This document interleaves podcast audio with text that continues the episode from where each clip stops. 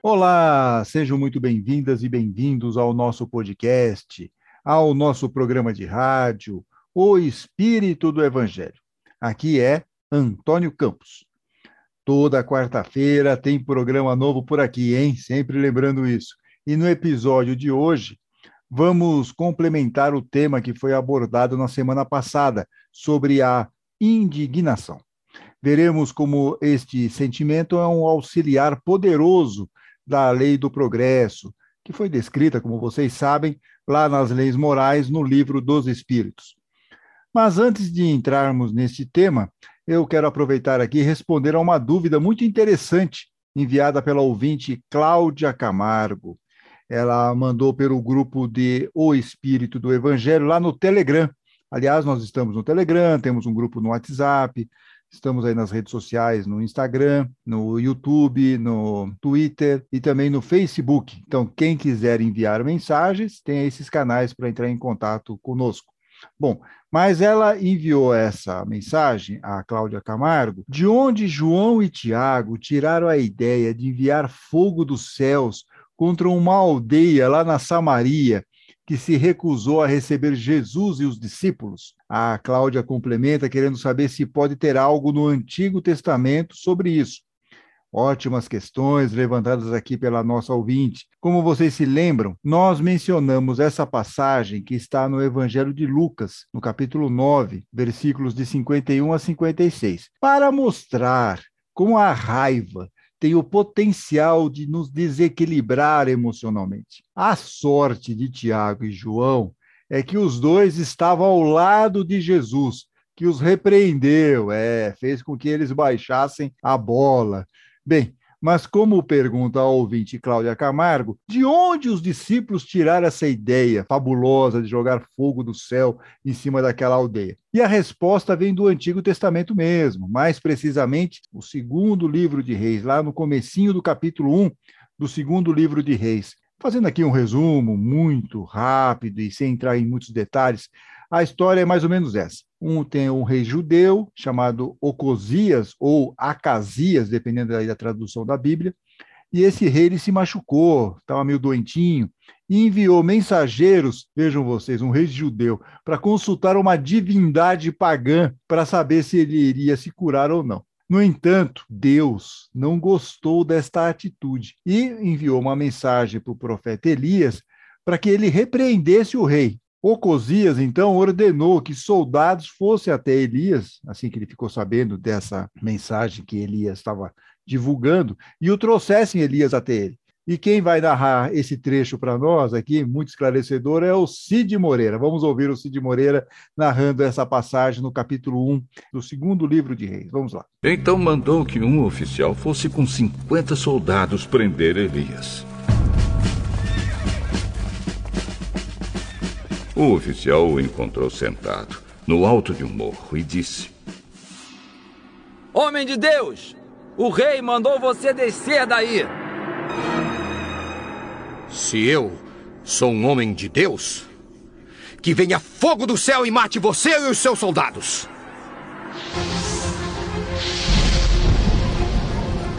No mesmo instante desceu fogo do céu e matou o oficial e os seus soldados. É, e essa só foi a primeira parte, porque depois o rei enviou outro pelotão que foi devidamente dizimado da mesma forma, com fogo descendo dos céus. Só na terceira vez, quando um comandante se ajoelhou a Elias e pediu gentilmente que ele, o profeta Elias, o acompanhasse. Só assim o profeta foi e falou com o rei.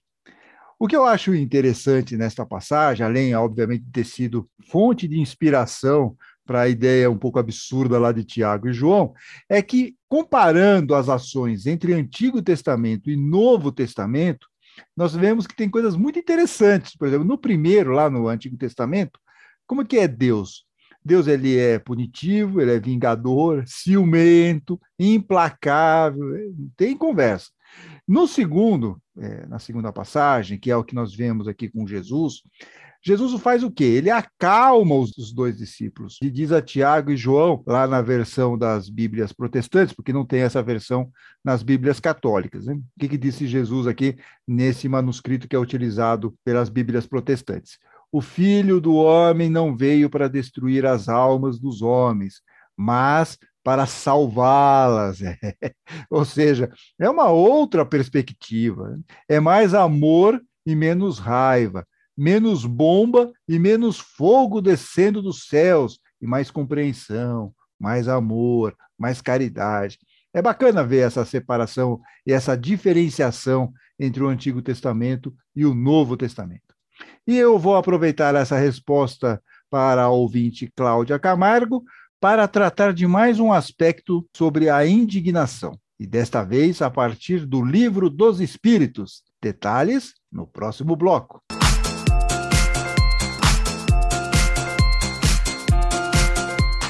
Bem, como vocês acompanharam lá no programa passado, nós mostramos as diferenças entre a raiva e a indignação. Vimos também que o sentimento de indignação, elaborado a partir do discernimento, sem o orgulho, é muito importante para mudar situações que prejudicam um grupo de pessoas, uma sociedade, é um sentimento que não pode ser confundido com a raiva e muito menos com o ódio. É um outro propósito. É graças à indignação que foi abolida a escravidão no Brasil, por exemplo. Também devido à indignação que as mulheres conquistaram não só o direito ao voto, mas também de serem reconhecidas como independentes dos homens. Elas conseguiram conquistar os mesmos direitos. E a luta continua, que não acabou. Né? Tem muita diferença ainda, mas aos poucos, e se utilizando dessa ideia da justa indignação, com certeza essas diferenças, essas diferenciações vão ficar para trás. São alguns exemplos de como a indignação bem canalizada, bem focada, provoca mudanças importantes na sociedade. Em O Livro dos Espíritos, que, como vocês sabem, foi a primeira obra da codificação, do Pentateuco, da, da doutrina espírita, Allan Kardec dedica um capítulo sobre a lei do progresso, que é uma das leis morais descritas lá no capítulo 8 do livro terceiro, dentro do livro dos Espíritos. E vocês vão reparar que a indignação é importante para movimentar a lei do progresso. Por exemplo, na resposta da questão 779, lá no livro dos Espíritos, os Espíritos dizem para Kardec: o homem se desenvolve por si mesmo, naturalmente, mas nem todos progridem ao mesmo tempo e da mesma maneira. É então que os mais adiantados ajudam os outros a progredir pelo contato social. É. Aqui a indignação serve como um instrumento para os homens mais adiantados ajudarem os outros a progredirem. E isso se dá pelo contato social, ou seja, pelas relações na sociedade. A indignação nos ajuda nisso, a chamar a atenção para uma coisa que está equivocada e que outros menos adiantados ainda não tinham percebido. Mas algumas pessoas podem querer usar a indignação de forma negativa. Aliás, nós até mencionamos um pouco isso no final do programa passado. E usam isso, usam essa indignação para atrasar uma mudança, por exemplo, e nós temos visto isso, e nós vamos falar um pouquinho mais para frente no programa de hoje sobre a questão da vacinação. Né? E aí, Kardec, então, faz uma pergunta um pouco nessa ideia aqui: é permitido ao homem deter a marcha do progresso? Isso ele fez essa pergunta, que está na 781, lá no Livro dos Espíritos. E os benfeitores do espaço respondem: não, mas o homem pode entravá-la, atrasá-la algumas vezes. Kardec recebe essa resposta e faz mais uma pergunta, tentando complementar essa resposta dos espíritos. Está lá na 781A. Então, o que pensar dos homens que tentam deter a marcha do progresso e fazer retrogradar, ou seja, andar para trás a humanidade? E aí os benfeitores respondem: pobres seres que Deus castigará, serão arrastados pela torrente que pretende deter.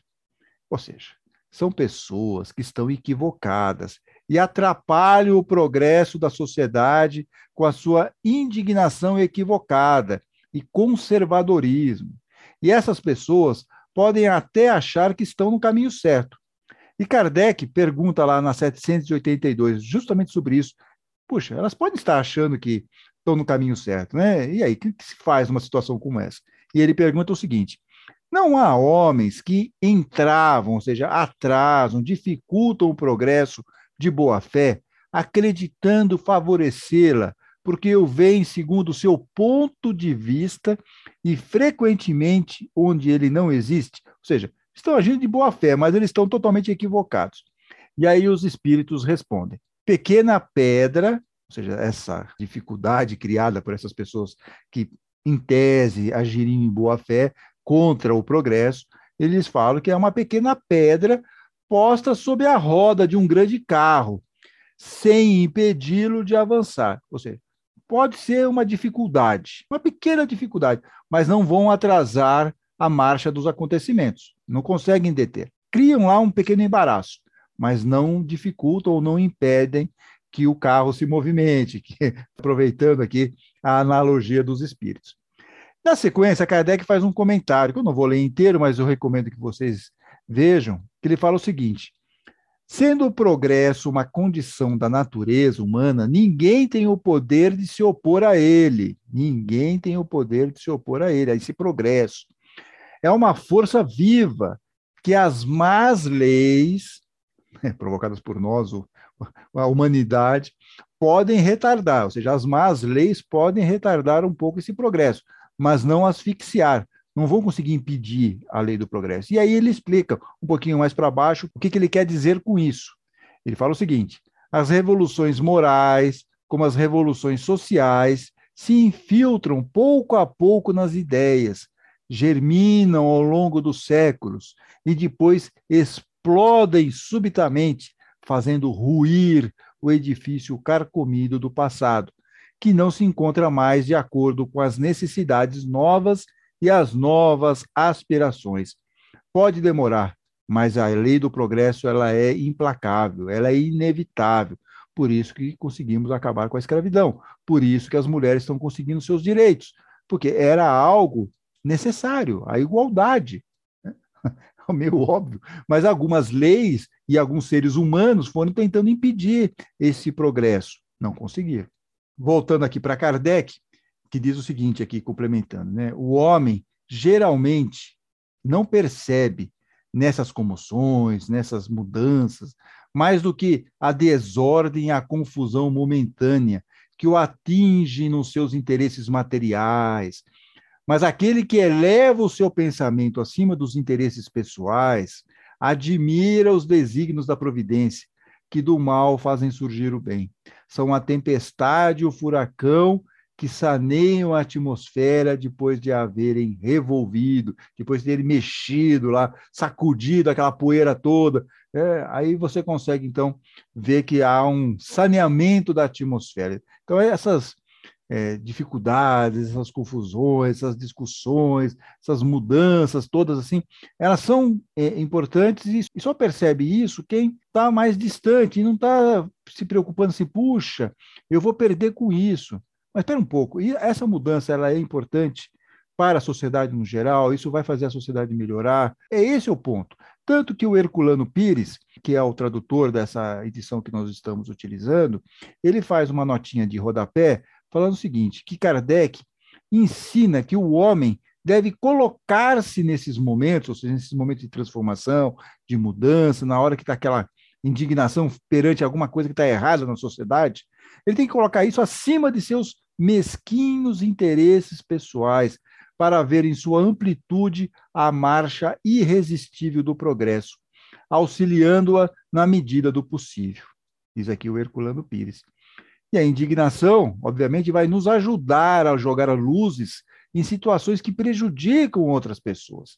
É uma das maneiras, na medida do possível, como diz aqui o Herculano Pires, que temos de, para auxiliar a lei do progresso. Né? Eu acho que isso é importante, dizer, a indignação é uma ferramenta. Eu não vou falar para vocês que ela é a única ferramenta, em outras circunstâncias, mas é a indignação que nos move, consegue fazer um certo barulho e mostrar que tem uma situação errada. Agora, é uma indignação que tem que estar olhando o quê? A sociedade, o bem comum, e não, como diz aqui o Herculano Pires e Kardec, a indignação para defender seus próprios interesses, ou uma visão mesquinha, uma visão orgulhosa, egoística do que é, da realidade. Ah, não vamos mexer nisso porque eu quero que continue assim, porque assim está bom para mim. Certo, mas e a sociedade? E o resto das pessoas? Bom, no próximo bloco, nós vamos continuar aqui, né?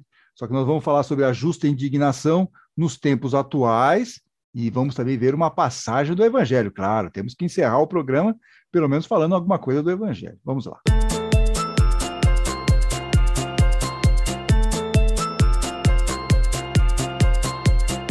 Atualmente, uma das situações que mais nos causam a justa indignação é a resistência de algumas pessoas em tomar a vacina contra a Covid. Por isso, gente, que o médico Drauzio Varela usou de toda a sua indignação em um artigo publicado no jornal Folha de São Paulo no dia 26 de janeiro. Eu vou colocar o link na descrição deste episódio. Eu vou destacar aqui para nossa reflexão apenas um parágrafo. Então, o Drauzio Varela fala o seguinte: há um ano, jornalistas, médicos e cientistas aparecem nos meios de comunicação de massa para repetir a exaustão que as vacinas são seguras e protegem contra as formas graves da doença. Afirmações defendidas por todas as sociedades médicas diz aqui o Drauzio Varela. Não conheço um único médico com o mínimo de formação científica que conteste a necessidade de vacinarmos a população.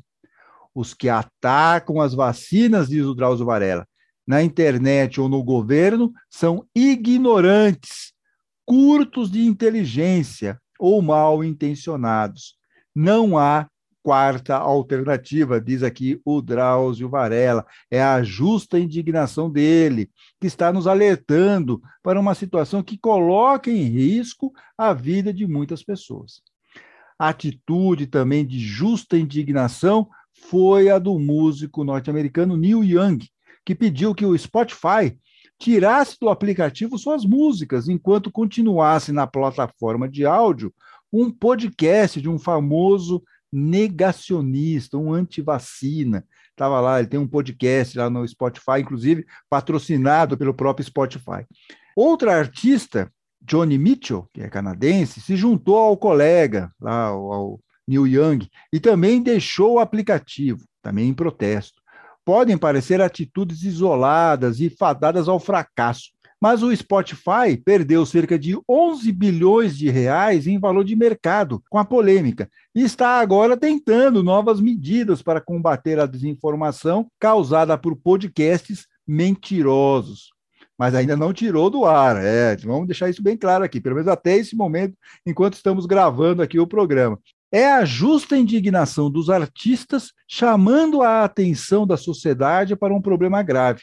E saindo um pouco do assunto vacina, outro momento de justa indignação foi protagonizado pelo jornalista André Trigueiro em seu programa no YouTube nesse domingo, dia 30 de janeiro de 2022. Ele estava falando sobre espiritismo e política, eu vou abrir um parênteses aqui dizendo que foi uma reflexão muito interessante e que coloca o assunto em sua verdadeira perspectiva. Tanto que eu vou deixar o link desse programa lá na descrição do episódio. Bom, vou fechando parênteses. E lá no meio deste programa, o André Trigueiro se mostrou indignado com as fake news que alguns espíritas compartilham nas redes sociais sobre candidatos apoiados pelo plano espiritual maior. Vamos ouvir um trecho. Você vê aberrações no WhatsApp, com gente dizendo: esse aqui, numa encarnação passada, foi não sei quem, por isso que ele é santo. Olha a imagem de Jesus ajudando esse político a assinar uma lei. Pelo amor de Deus, vamos prestar atenção. O Espiritismo é fé raciocinada, a gente não deveria ser tão vulnerável à mistificação barata. Menos vulnerabilidade às mensagenzinhas de WhatsApp que vão tentando estabelecer uma vinculação do espiritismo com o candidato A, com o candidato B, com o candidato C, com o político tal ou qual. Isto é pobreza mental e intelectual. O espiritismo traz ferramentas fantásticas para você usar a razão e a lógica. Não se deixe encantar pelas serpentes. Façamos a nossa parte. Ah, tá certo, né? Vamos combinar aqui que ele tá certo, que a justa indignação de André Trigueiro ao nos alertar sobre os perigos da mistificação e das fake news dentro do movimento espírita, com foco na parte política. Lembrando que este podcast aqui, o nosso humilde O Espírito do Evangelho, fez uma referência a fake news espirituais num programa em 2020, que eu também vou colocar o link desse programa, falando sobre as fake news espirituais, um pouco mais amplo, as coisas que são compartilhadas aí loucamente nos grupos e nas redes sociais. E a gente precisa tomar um pouco de cuidado com isso. É um pouco aquilo que o André Trigueiro fala. Nós temos a fé raciocinada, vamos tentar escapar dessa mistificação. Bem, voltando aqui. Então, é um esforço, tanto aí do André Trigueiro, do Drauzio Varela, do cantor Neil Young e de tantos outros, para nos alertar sobre caminhos perigosos. Precisamos de pessoas assim, boas referências, como disseram os espíritos na questão 779 de O Livro dos Espíritos, são pessoas mais adiantadas, que ajudam os outros a progredir pelo contato social. Então, eles estão nos alertando, estão lá, olha, está errado isso, vamos por aqui. Né? E o maior símbolo de pessoa adiantada que ajudou, e vamos dizer aqui, continua ajudando os outros a progredir é Jesus, o nosso divino mestre, o nosso bom pastor. E tem uma passagem no Evangelho que mostra bem o que é ser uma voz isolada, que aponta o bom caminho. E como essa voz, às vezes, pode ser uma voz solitária, ou sofrer muitas retaliações de quem não entende ou ainda não tem capacidade de compreender a nova mensagem, a nova realidade, a mudança que está ocorrendo. E isso ficou bem claro na passagem que Jesus leu um trecho de Isaías na sinagoga de Nazaré, episódio retratado em Lucas, no capítulo 4, versículos de 16 a 30. E hoje eu vou pegar aqui a Bíblia de Jerusalém, vou ler a partir do versículo 17. Foi-lhe entregue, foi entregue a Jesus, o livro do profeta Isaías. Desenrolou, encontrando o lugar onde está escrito. Aí então vem a passagem de Isaías. O Espírito do Senhor está sobre mim, porque ele me consagrou pela unção para evangelizar os pobres. Enviou-me para proclamar a libertação aos presos e aos cegos a recuperação da vista, para restituir a liberdade aos oprimidos e para proclamar um ano de graça do Senhor. Jesus enrolou o livro, depois de ler esse trechinho em Isaías, entregou ao servente e sentou-se. Todos na sinagoga olhavam-no atentos. Então Jesus começou a dizer-lhes: Hoje se cumpriu aos vossos ouvidos essa passagem da Escritura. E aí, nesse momento, obviamente, houve uma polêmica, porque Isaías está dizendo que viria um Messias. E aí Jesus está se colocando como o Messias a partir do momento que ele leu e fez aquele comentário. Hoje se cumpriu aos vossos ouvidos essa passagem da Escritura. Obviamente, os judeus que estavam lá ficaram indignados com Jesus. Aí é, não é a, a justa indignação, é a indignação equivocada. E o que, que acontece? Lá no finalzinho, a partir do 28, versículo 28, diz o seguinte: Diante dessas palavras, todos na sinagoga se enfureceram e levantando-se, expulsaram Jesus para fora da cidade e o conduziram até um cimo da colina, sobre a qual a cidade estava construída. E por que, que eles levaram ele até lá? Com a intenção de precipitá-lo de lá, ou seja, queriam jogá-lo no abismo. Ele, porém, passando pelo meio deles, prosseguia seu caminho. Isso aqui é importante. Esse final da passagem é muito simbólico e um recado para nós que estamos buscando o bom caminho ou que estamos indignados. Sofreremos sempre críticas, às vezes perseguições, incompreensões, mas a atitude de Jesus é o exemplo para não sentirmos aflição ou temor, ou mesmo dúvida. Como diz a Bíblia, Jesus passou pelo meio da multidão que queria assassiná-lo e seguiu em seu caminho sem se abalar. Ele não fugiu, ele não se intimidou. Se estivermos com a justa indignação ao nosso lado, devemos seguir neste caminho, na certeza que estamos na direção certa, a partir de muita reflexão, discernimento e ótimas referências. É isso, gente. Se gostaram desse episódio, por favor, não deixe de curtir, compartilhar. E não se esqueça que na próxima quarta-feira tem programa novo de O Espírito do Evangelho nos aplicativos de áudio e no YouTube. Até lá. Fiquem bem, fiquem com Deus.